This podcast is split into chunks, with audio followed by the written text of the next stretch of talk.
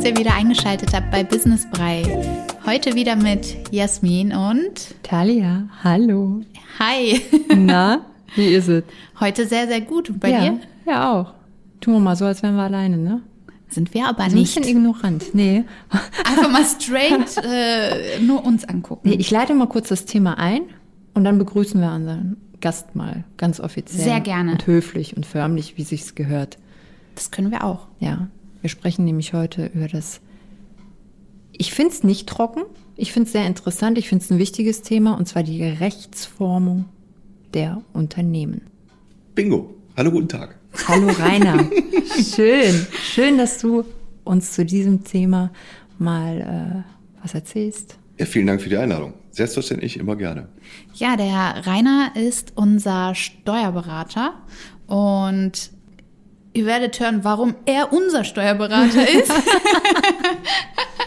und ja, herzlich willkommen bei unserer Business-Folge. Wir haben ja, als die ganze Idee bei uns entstanden ist, uns an, als allererstes an dich gewandt und mal gefragt, was, was du uns so empfiehlst bei all den Ideen, die wir für die Zukunft mit Businessbrei haben.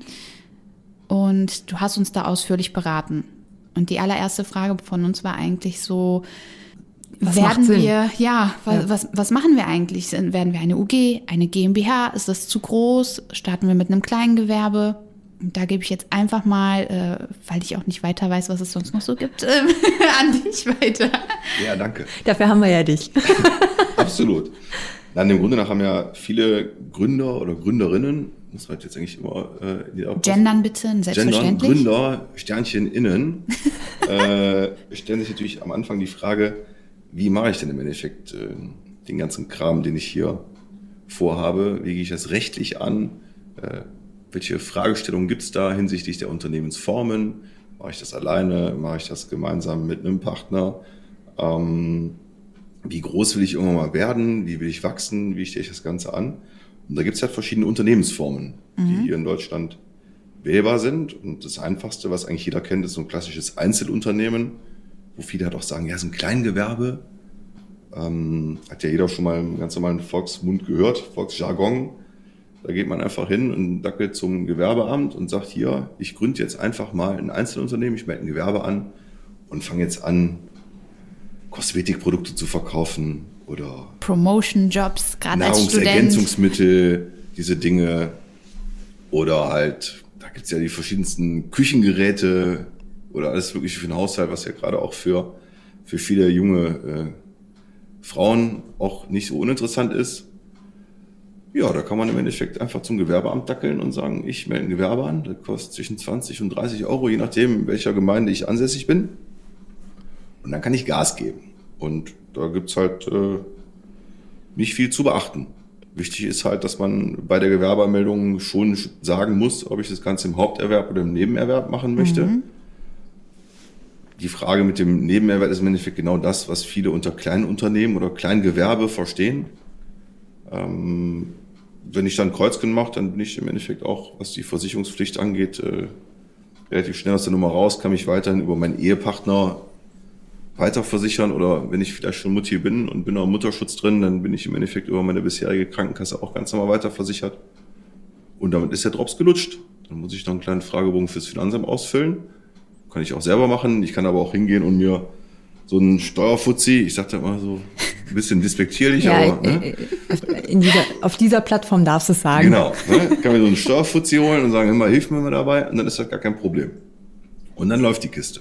Das ist der klassische Einzelunternehmen. Aber wenn du sagst, es ist äh, eigentlich kein Ding, ähm, muss ich direkt an Haftung denken. Genau. Also beim Einzelunternehmen bin ich halt, was die Haftung angeht, unbegrenzt, völlig alleine mit all meinem kompletten Privatvermögen äh, ja, haftbar. Man kann mich jederzeit in den Regress nehmen, wenn ich dann irgendwo mal einen Bockmist mache.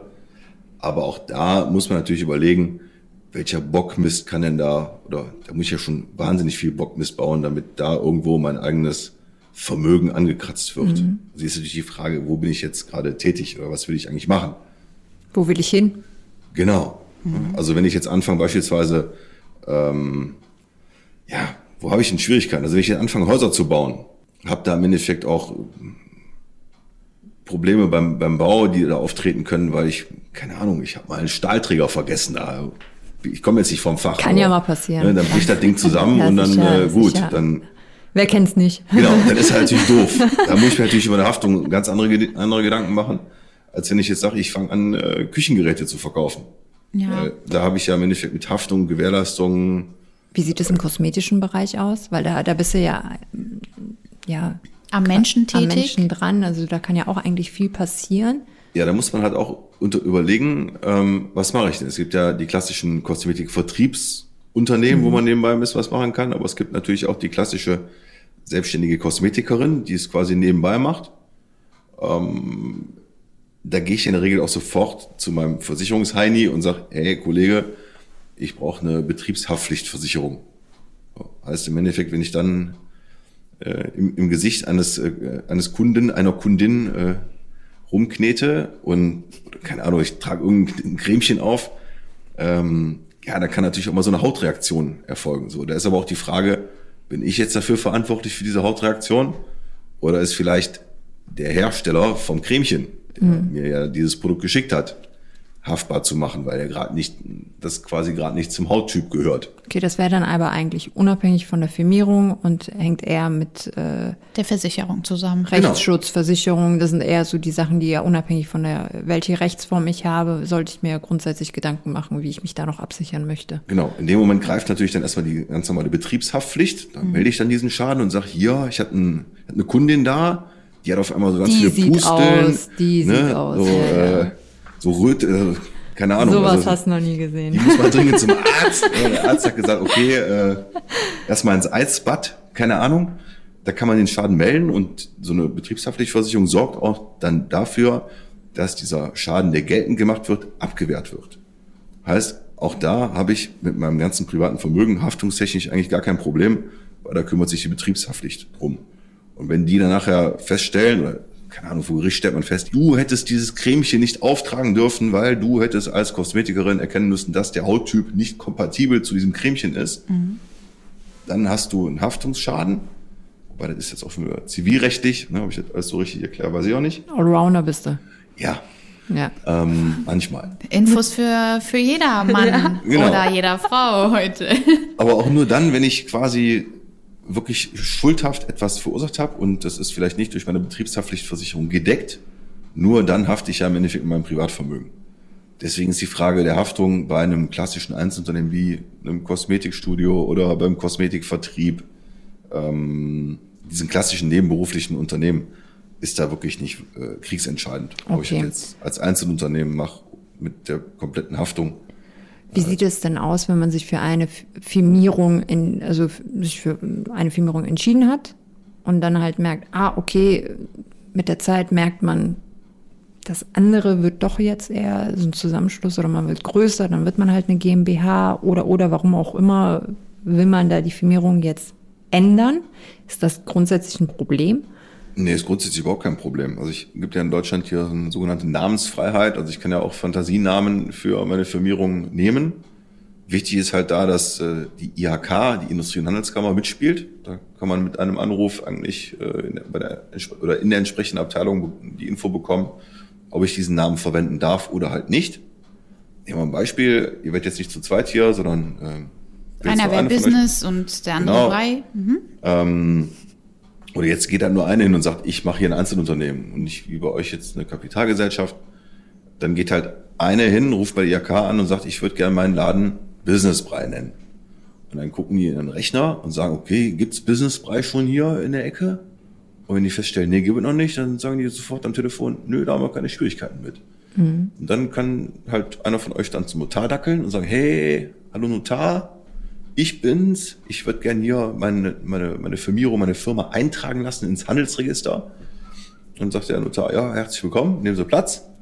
Ich brauche dann ein Autogramm und äh, dann heißt die Firma dann, ich mache mal beispielsweise Businessbrei EK. EK heißt halt eingetragener Kaufmann. Da gibt's glaub glaube ich, noch äh, keine Gender-Sternchen. Also eingetragene Kauffrau habe ich, glaube ich, noch nie gehört.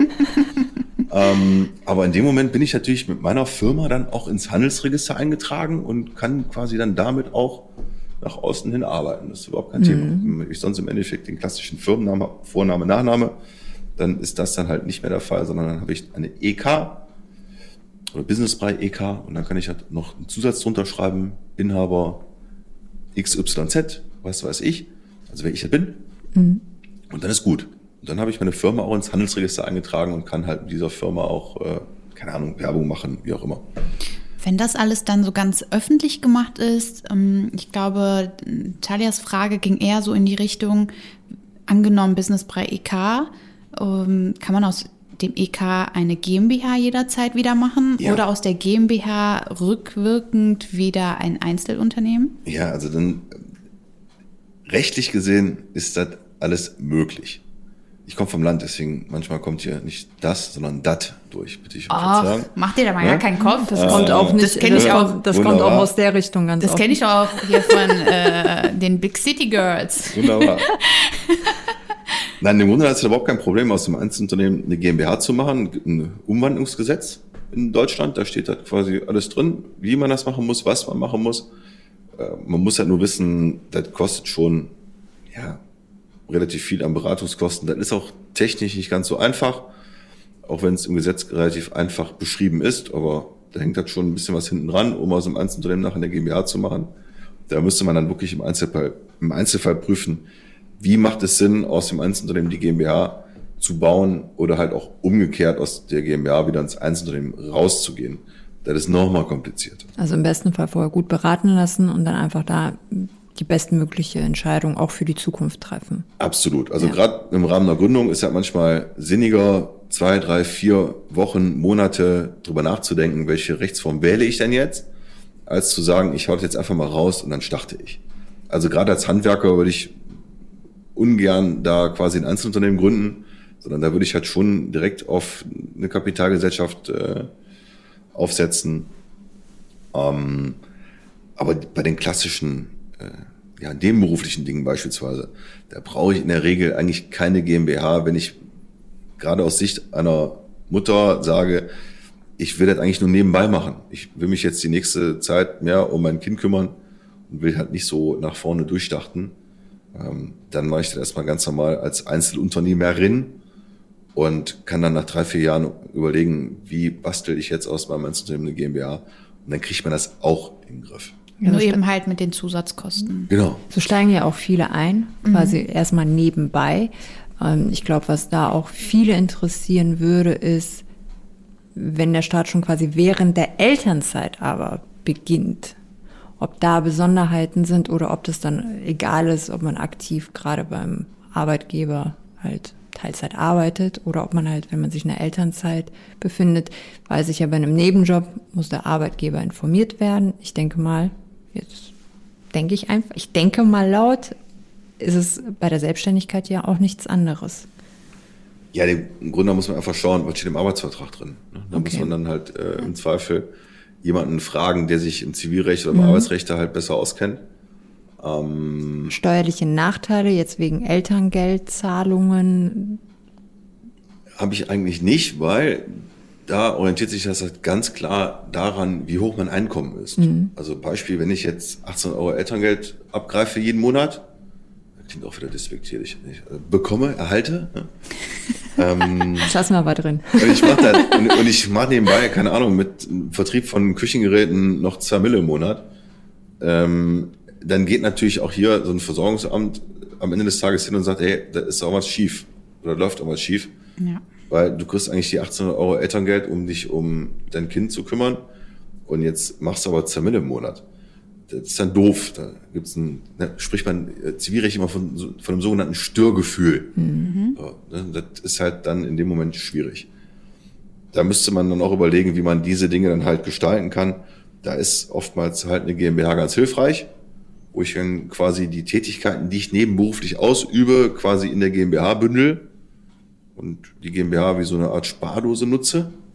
Aber ich darf mir halt das Geld erstmal nicht rausnehmen. Ja, weil in dem klar. Moment, wo ich halt wieder okay. selber ein Einkommen habe, ähm, muss ich Angst haben, dass die mir im Endeffekt nachher an mein Elterngeld rangehen. Also da einfach ganz klar in den, äh, sich vorrangig an die Bedingungen der Elterngeldzahlstelle genau. halt halten. Ne? Also da gibt's okay. auch, also ich kenne jetzt die, die Regelungen da nicht im Detail, aber äh, jeder bekommt ja so ein Elterngeldbescheid. Das sind ja meistens nicht nur zwei Seiten, sondern das sind ja wahrscheinlich fünf, sechs Seiten. Und da gibt's dann auch diese FAQs oder wie das heutzutage im Neudeutsch äh, Ganz so schön, genau so. so schön heißt. Da muss man sich dann mal ein bisschen belesen. Das wird ja auch alle Nase lang immer überarbeitet. Ähm, aber dem Grunde nach, glaube ich, das Wichtigste ist, äh, dass man sich halt in der Phase, wo man halt in Elternzeit auch ist, gerade die ersten 10, 12 Monate, glaube ich, eh genug um die Ohren hat und nicht in der Lage ist, da, keine Ahnung, vier, fünf, sechsstellige Summen jeden Monat zu erzielen, weil äh, Absolut. habe ich, hab ich auch ehrlich gesagt noch nie gesehen. Also die Frage ist, glaube ich, auch noch nie aufgekommen, dass jemand wirklich so viel Geld während der Elternzeit. Wohin damit? Genau, ne? Wohin mit der Asche, ja. Dann mal eine ganz einfache Frage. Und zwar, ist ein Steuerberater verpflichtend, sobald man eine GmbH hat? Nö, dem Grunde nach nicht. Ähm, jeder, auch wenn er eine, eine Kapitalgesellschaft hat, sprich eine GmbH, ähm, kann ich mich um den ganzen Krempel selber kümmern.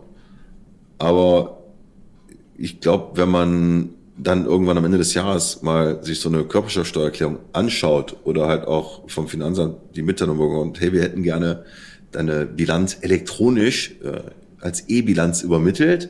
Bitte beachten Sie die Taxonomievorschriften und dieses ganze Gelumpe, was die einem da auf die Festplatte spielen. Dann habe ich relativ schnell als Unternehmer überhaupt keinen Bock mehr, mich um diesen ganzen Quatsch zu kümmern und dackel dann lieber zu einem Steuervollzieher und sag, hier, bitte mach mal. Ja, das stimmt. Mm, Im Zuge dessen eine weitere Frage, weil ich mir vorstellen kann, dass viele Mamas im ersten Step ja zurückschrecken vor Kosten. Gibt es eine allgemeine Gebührenordnung für Steuerberater für, für eine Erstberatung oder kann man sich irgendwo einpendeln? Weil ich mir eben halt gerade vorstellen kann, in der Elternzeit, man hat eine Idee oder möchte sich endlich verwirklichen. Aber man schreckt dann vielleicht gerade vor dem Anruf äh, zurück, indem man mehrere Steuerberater anruft und fragt, ja, ich habe gerade nicht das Geld so dicke, was kostet das denn? Also das fragt man ja un unglaublich ungerne. Kann man sich irgendwo einpendeln oder ist es tatsächlich ganz individuell, so dass es keinen anderen Weg gibt, außer anrufen und fragen? Das kommt wirklich drauf an und da muss man wirklich anrufen und ganz klar fragen. Jeder Steuerberater hat ja so seine eigene Honorarphilosophie, wie er mit den Dingen umgeht. Da gibt's halt auch unterschiedliche Stundensätze, die gehen von, ich sag mal, 100 bis 250 Euro, was, man, was man sich da quasi als Stundenlohn, Stundenhonorar fragt. Ähm, also ich kann es so von, von mir selber beschreiben. Ich habe, glaube ich, noch nie einem Mandanten für ein Erstgespräch, für eine Erstberatung sofort eine Rechnung geschrieben, weil ich denke mir, okay, ähm, wenn du im Endeffekt einem jungen oder einer jungen Unternehmerin dabei hilfst, ähm, die Frage zu beantworten, wo soll die Reise hingehen? Und du unterstützt die Gründerin dabei, hier vielleicht die richtige Entscheidung zu treffen, dann habe ich im Endeffekt als Ziel auch hier langfristig ein Mandat aufzubauen. Das ist wie so eine Art Partnerschaft. Ähm, und da partizipieren halt beide Parteien dran. Mir bringt das nichts, wenn ich jetzt hier, ich sag mal, jemanden sitzen habe, erzähl oder plauder mit denen locker eine Stunde, hau dann eine Rechnung über 150 Euro netto raus und äh, die denkt sich, boah, ist das ein Penner, da gehe ich nie mehr hin.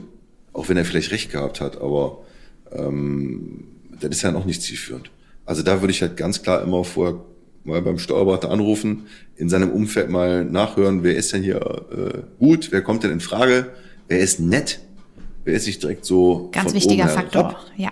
wer ist vielleicht auch mal ein bisschen witziger, ähm, einfach anrufen, fragen, was kostet eine Stunde hier? Und dann einfach mal die Fragen, die einem auf der Seele brennen, mal raushauen. Und also aus der Erfahrung heraus kann ich mir nicht vorstellen, dass es andere Berufskollegen oder nicht, ich glaube, dass die meisten wirklich nicht hingehen und sagen, beim ersten Gespräch hau ich direkt so eine Rechnung raus. Also das äh, kann ich mir echt nicht vorstellen. Die meisten sind da auch echt gut drauf. Sehr cool. Also an dieser Stelle wird nochmal genau deutlich, nicht nur, weil der Rainer so lustig ist wie wir, sondern weil er einfach genauso cool drauf ist wie wir, ist er unser Steuerberater. ja, das muss man einfach mal an Herrlich. der Stelle so sagen. Ja, danke. Ja, gerne. Also wir würden noch viel mehr zahlen, ne? Aber machen wir nicht. Aber machen wir Können nicht, weil, ja, Das muss reichen. Haben kommt von halten. Ja, ja. Dann würde ich sagen, Rainer kommt bestimmt noch mal wieder, ne? Ja klar, war ja jetzt auch nur eine kleine Rechtsform der Ja, Unternehmung. wir haben, war ja, auch wir nur haben das noch viele, Einzelunternehmen. ja, wir haben ja noch viele, viele andere Themen. Äh, Und nehmen euch da selbstverständlich mit. ja. Also stellt uns gerne eure Fragen, die der Rainer beantworten soll. Für umsonst. Hauptsache Spaß in der Backen. Richtig, das hört sich gut an. Und wir würden sagen, Wie immer, vergesst nicht die Bewertung bei Spotify. ja, bitte. Fünf Hier, Sterne, ne? Genau, danke, Talia. Sehr gerne. Für, für die Hilfestellung, die du Dafür bin unseren. Zuhörern gibst richtig. und Zuhörerinnen. Ja. Genau, bewertet uns wie immer und lasst ein fünf Sternchen da und ein Like. Und, und, und. Macht euch eine schöne Woche, Rainer. Bis bald, Ria. Vielen Dank. Ciao, ciao. Bis dann. Tschüssi. Tschüss.